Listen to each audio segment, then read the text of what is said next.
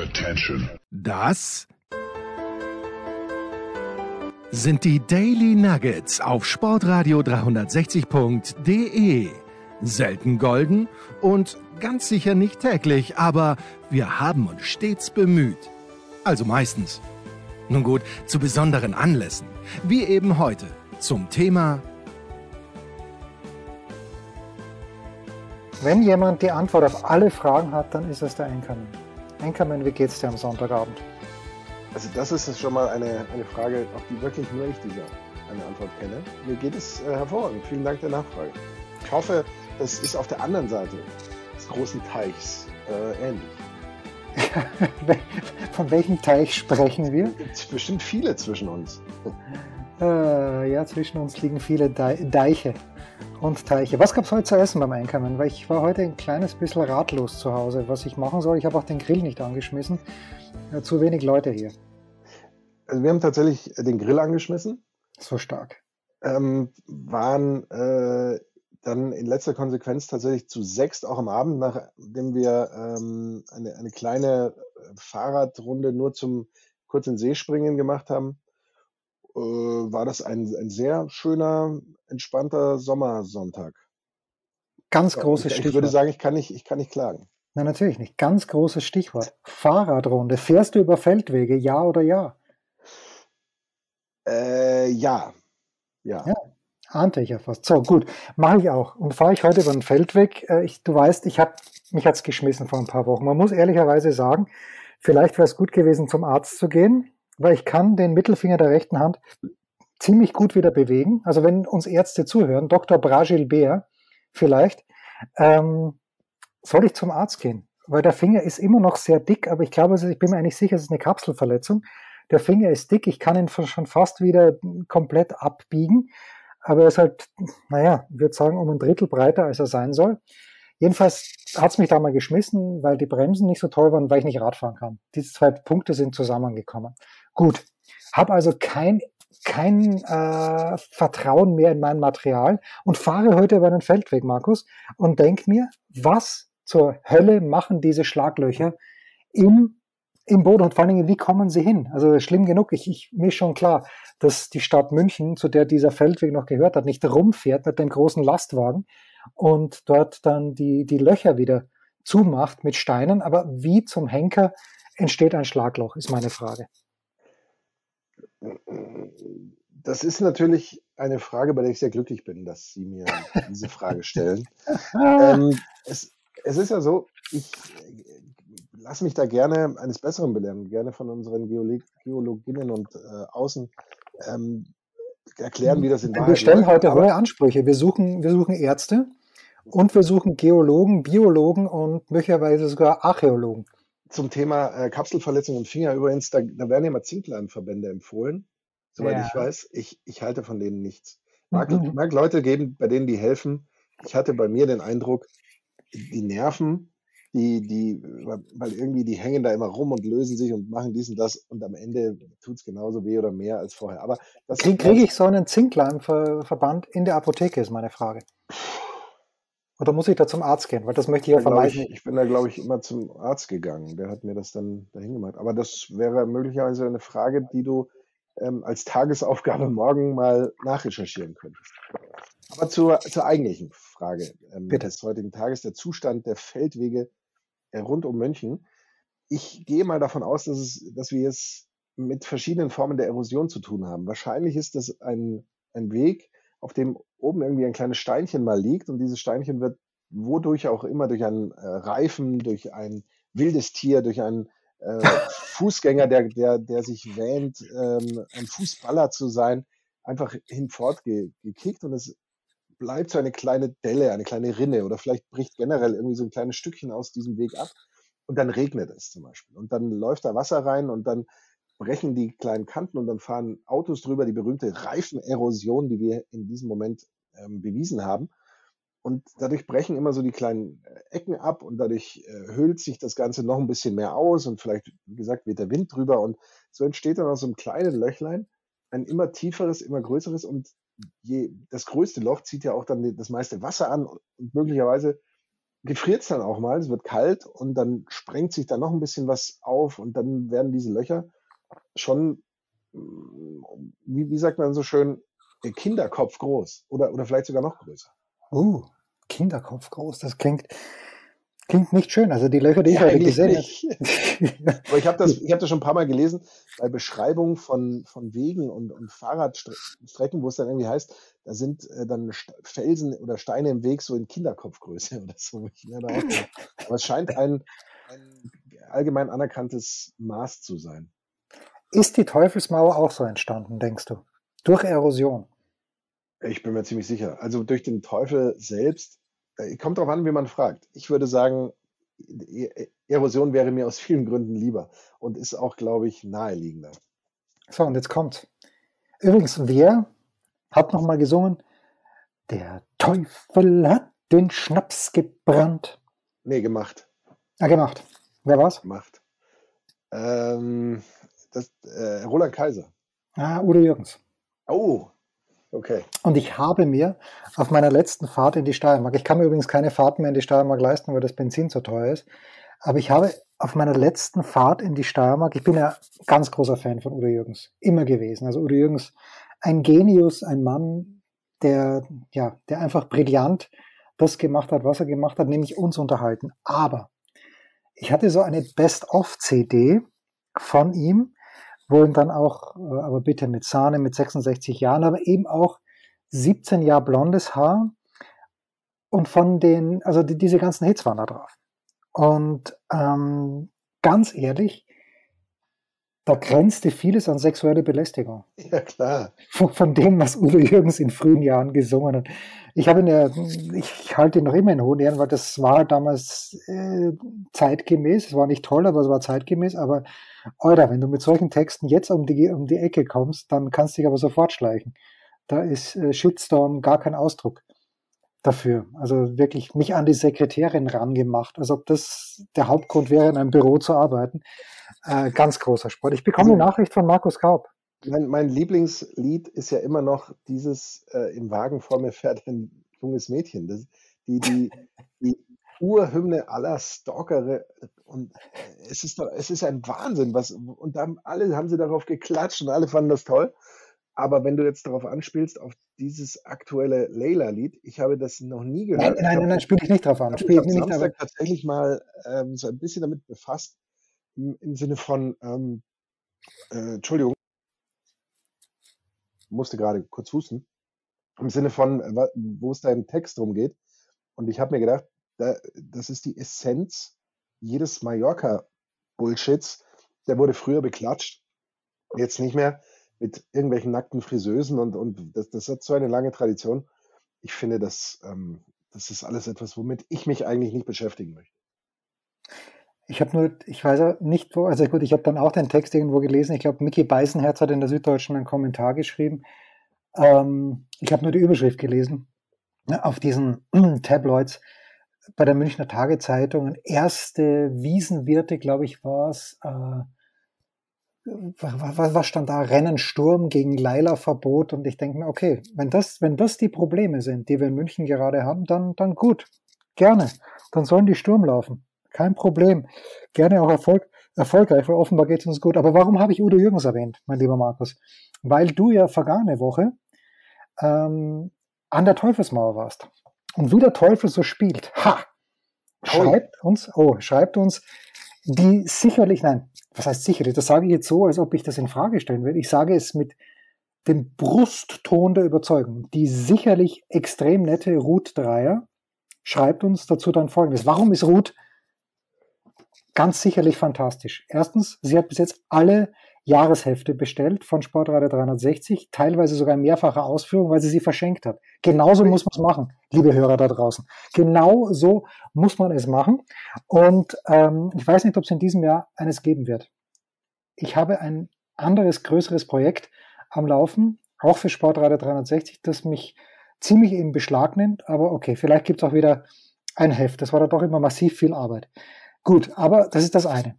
Das andere aber, was noch viel mehr für Ruth Dreier spricht, ist, dass sie, wenn ich das jetzt hoffentlich nicht durcheinander bringe, ein großer Fan des SV Werder Bremen ist und natürlich für mich als ähm, Bruno Petzai, Andy Herzog, Heimo Pfeifenberger, äh, Sympathisant, Fan würde ich nicht sagen. Bei Petzai war ich ein ganz großer Fan, hat er auch in Bremen gespielt. Herzog mochte ich, Pfeifenberger mochte ich nicht so sehr, ehemaliger Salzburger und Rapidler brauche ich nicht, ähm, als Sturmfan. Aber Bremen und Ruth Dreier ganz großartig. Und Ruth schreibt uns jetzt also Folgendes, mein lieber Markus.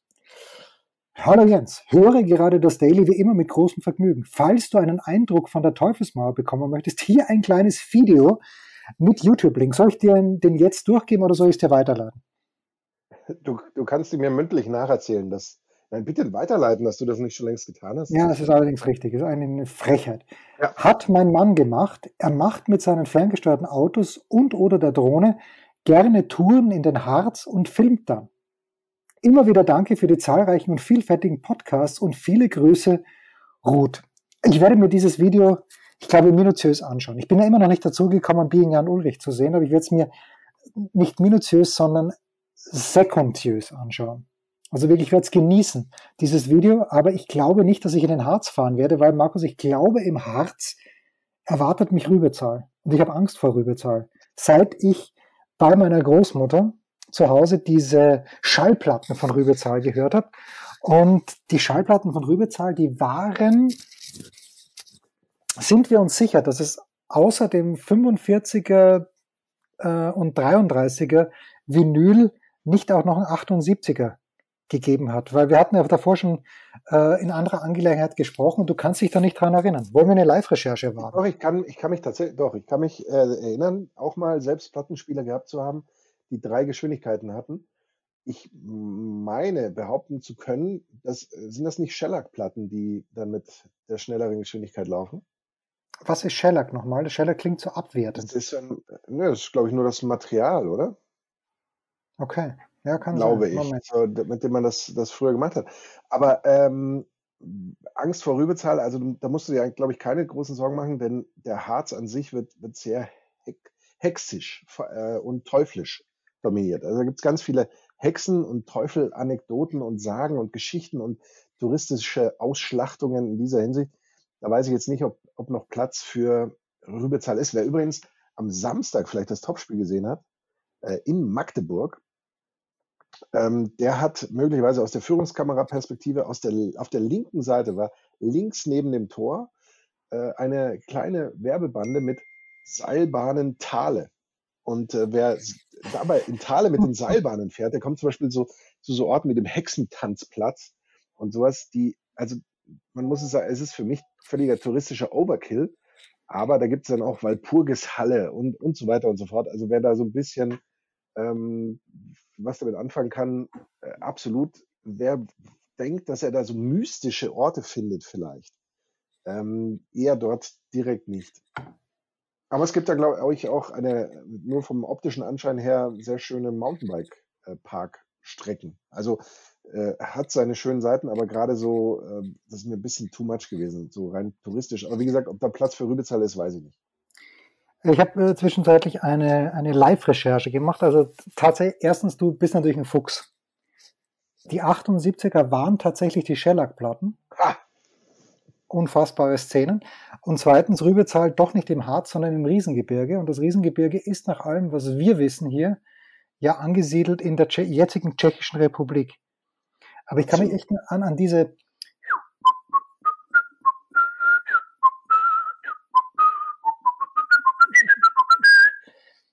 Das war die Rübezahl, das war die Rübezahl-Melodie. Und jetzt bin ich mir aber schon wieder nicht ganz sicher, ob ich das nicht mit Peter und der Wolf verwechsle. Also es ist, ist ganz, ganz schwierig. Wir müssen eine Pause machen, weil dann sprechen wir über einen Mann, der garantiert nie etwas verwechselt.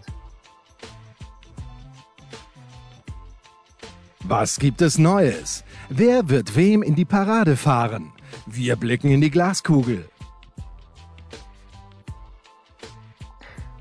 Ja. Nachdem Thomas Wagner dich ständig lobt, mein lieber Markus, muss äh, ja, macht er wirklich, macht er wirklich. Also Thomas Wagner muss diese Minuten, die ihr während des Wimbledon-Turniers miteinander verbracht haben, habt, genossen haben in einer Art und Weise. So, so kenne ich Wagner natürlich auch. Er ist ein Connoisseur. ähm, nein, er ist nicht kein Connoisseur, ein Gourmet des Lebens. Er genießt alles äh, in vollen Zügen äh, und er genießt natürlich auch James Bond. Und da schreibe ich ihm am Samstagabend, nein, ich schreibe ihm nicht, ich, sonst würde ich nachschauen, das weiß ich wieder, äh, welcher James Bond das war. Ich schaue auf jeden Fall James Bond und denke mir, das ist doch Stuart Granger. Stuart Granger, den wir aus Winnetou in welcher Rolle kennen? Keine Ahnung. Old Surehand. Old Surehand oh. nicht zu verwechseln mit Old Shatterhand. Old Shatterhand, ja gespielt von Lex Barker. Und Lex Barker, das weiß ich aus äh, erster Hand, denn Pierre Brice war, bevor er leider dahingeschieden ist, ein sehr guter Freund meines Schwiegervaters. Und ähm, da habe ich dann schon mitbekommen, Pierre Brice hat Lex Barker auf eine Art und Weise, natürlich platonische Art und Weise geliebt. Der mochte ihn wirklich, aber bei Lex Barker muss man sagen, der viel zu früh verstorbene Lex Barker hat auch Tarzan gespielt und hat den Karabenemsi gespielt in der Shoot. Also ich weiß nicht, wenn man jetzt der Shoot anschauen würde, ich habe diesen Film geliebt als, als Kind, aber ich glaube, wenn man ihn jetzt anschauen würde, genauso wie die Winnetou-Filme, doesn't hold up, glaube ich. Was ist, was ist, was hat's mit der Shoot auf sich? Also der alte, alte Schmetterhand und alte Sicherhand, verstehe ich ja noch, aber der Shoot? Nein, nein, der Shoot, also die alte Schmetterhand und die alte Sicherhand, das waren ja die Karl-May-Reisen genau. in die USA, von denen, ja. von denen wir gar nicht wissen, ob sie überhaupt stattgefunden haben, ob nicht alles erstunken wir und wissen, dass sie nicht stattgefunden haben, dachte ich. Okay, na dann wissen wir, dass das schon mal gesichert. Ich, aber, das ist ja schon mal, nur ich dachte das. Nein, nein, so, das ist die gesicherte Erkenntnis. Gut. Und ähm, die andere gesicherte Erkenntnis ist, dass er wahrscheinlich nie im arabischen Raum war. Und der Shoot ist eine Geschichte, ähm, die im arabischen Raum spielt, eben mit Lex Barker als Kara Benemsi, der natürlich Karl May hätte sein sollen, wie auch schon Old Shatterhand, der eigentlich Karl May sein sollte. Und es spielt auch mit, du erinnerst dich, Sam Hawkins, Ralph Wolters, der spielt Hali Hatschef Ben Omar Ben Hachi all irgendwas. Mhm. Ich merke schon, du hast den Shoot nie gesehen. Und ich, ich bereue es auch gar nicht. Nein, du solltest nee, es bereuen. Aber erzähl weiter. Ich, nee, ich habe ihn, glaube ich, wirklich nie gesehen. Okay, but anyway. Also, Pierre Brice liebte Lex Barker, eine, eine tolle Freundschaft, die leider der Krebs viel zu früh zunichte gemacht hat. Und Pierre Brice hasste aber Stuart Granger. Und ich denke mir, das passt ja.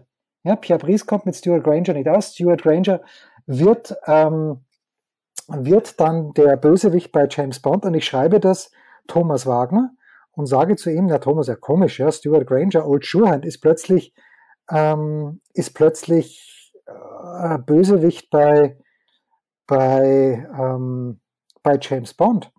Und da sagt er, Moment. Und ich habe ihm den Titel gesagt, den habe ich leider vergessen. Aber pass auf, er hat mir dann, glaube ich, gesagt, dass dieser James Bond, so, keine Zeit zu sterben war es, okay glaube ich. Und äh, Bella Kuzzi war es nicht, aber so ähnlich. Thomas Wagner sagt das sofort und das ist Wahnsinn. Thomas Wagner kennt jede Szene aus jedem, also wirklich aus jedem James Bond Film.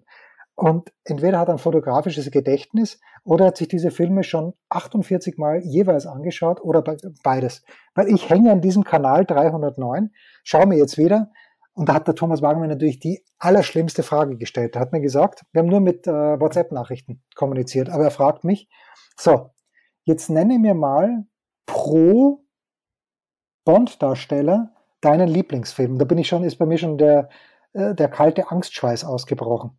Weil ich mir natürlich nichts merken kann, außer jene von Daniel Craig. Und bei Daniel Craig konnten sich Wagner und ich äh, dann auch auf Casino Royale einigen. Wobei ich sagen muss, Skyfall auch nicht schlecht. Aber dann bin ich schon komplett ins Rudern gekommen. Dann musste ich sagen, bei Sean Connery, hast du was bei Sean Connery? Kannst du all in gehen mit irgendwas bei Sean Connery? Äh, ich könnte bei Sean Connery den sagen, äh, der mir einfällt, der aber ja kein offizieller Bond ist. Ja, genau. Das niemals nie, ne? Genau, sag niemals nie. Auf den haben wir uns auch geeinigt. Warum?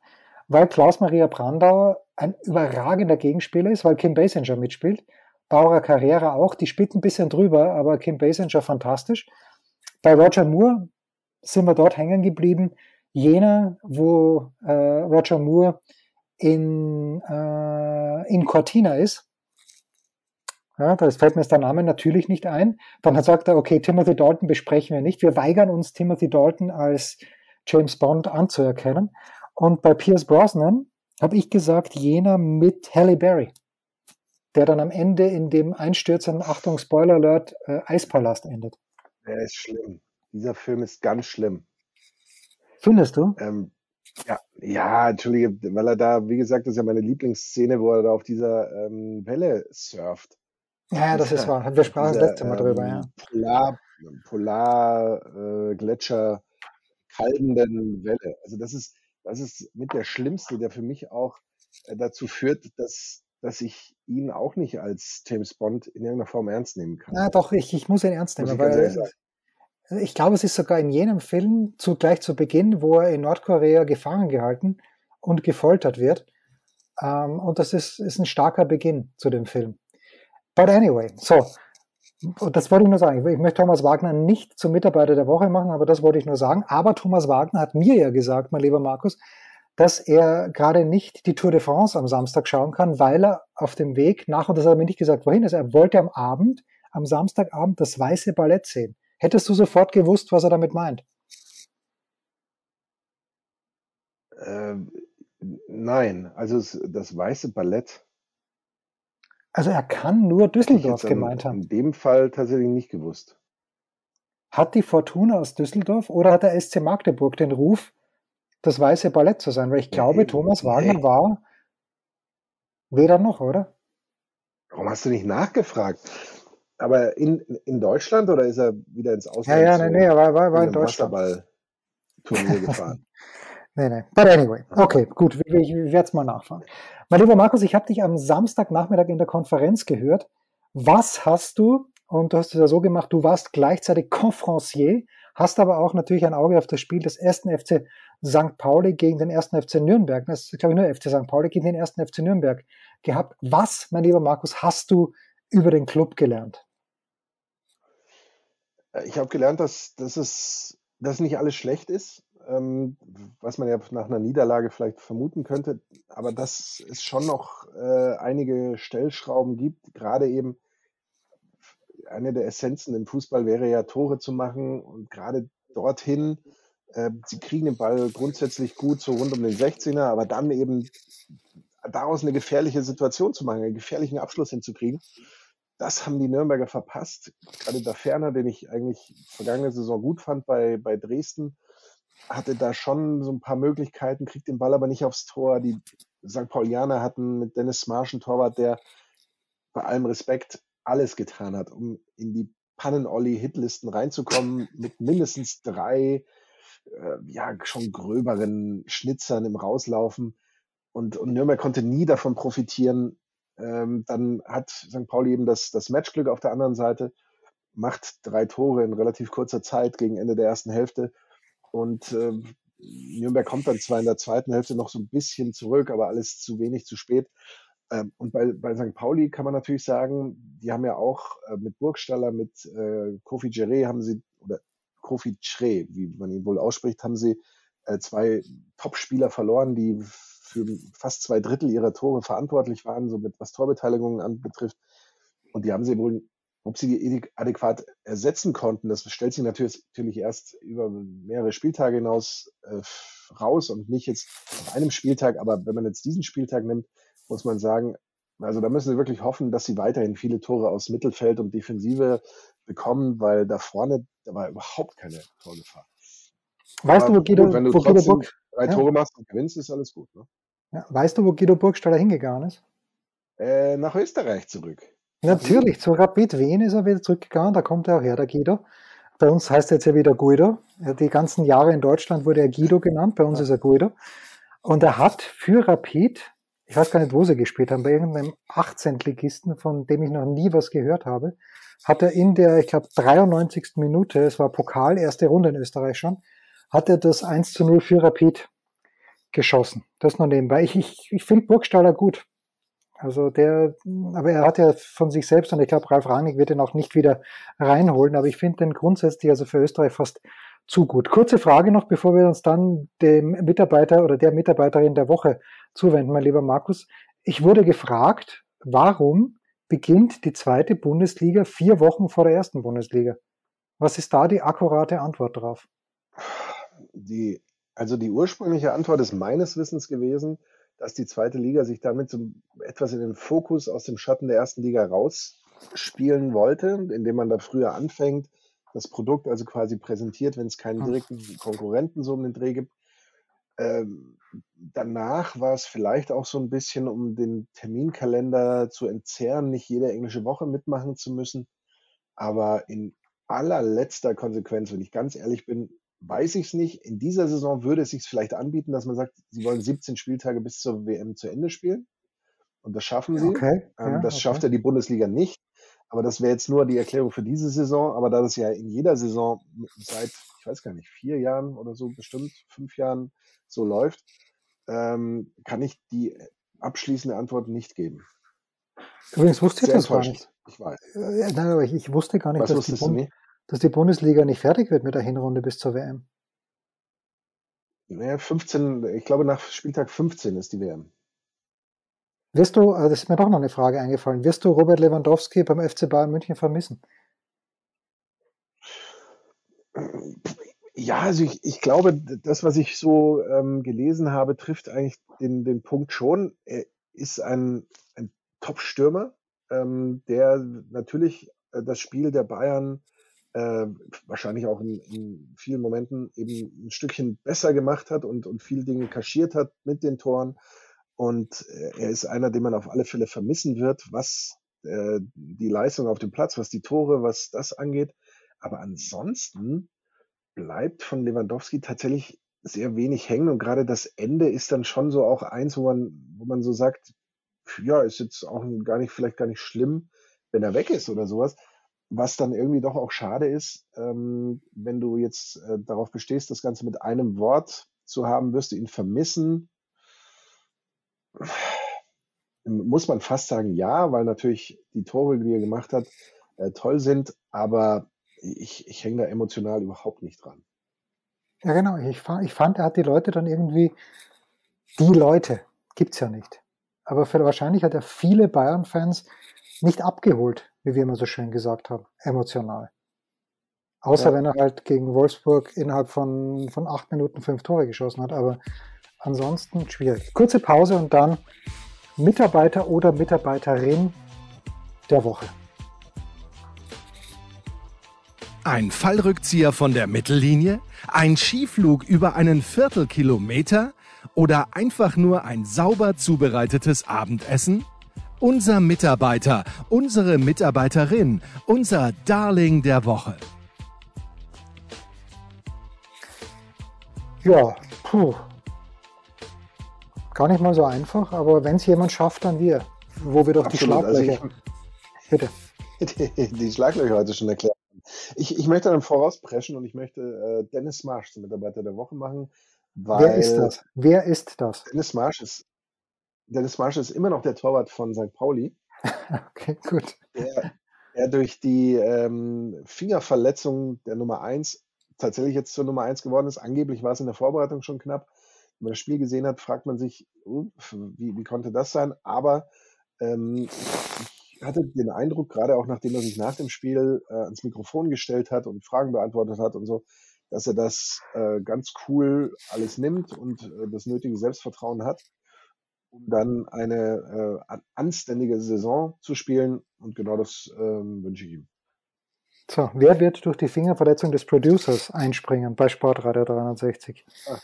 Schwierig, schwierig. Äh, ja, ich bin gespannt übrigens auf die Antworten von Dr. Volker Bragilbert und all anderen Ärzten, die uns zuhören. Meine Mitarbeiterin der Woche ist selbstständig Ruth, die fantastische Ruth, die uns sehr genau zugehört hat und die uns den Link geschickt hat und die, also ich bin mir eigentlich sehr, sehr sicher, ich könnte natürlich nachschauen, weil ich die gesamte Korrespondenz aufgehoben habe, die aber hoffentlich voller Vorfreude als Anhängerin des SV Werder Bremen auf die kommende Spielzeit blickt. Das waren die Daily Nuggets auf sportradio 360.de. Ihr wollt uns unterstützen? Prächtige Idee! Einfach eine Mail an steilpass at sportradio 360.de schicken und ihr bekommt alle Infos. Und versäumt nicht die Big Show. Jeden Donnerstag neu.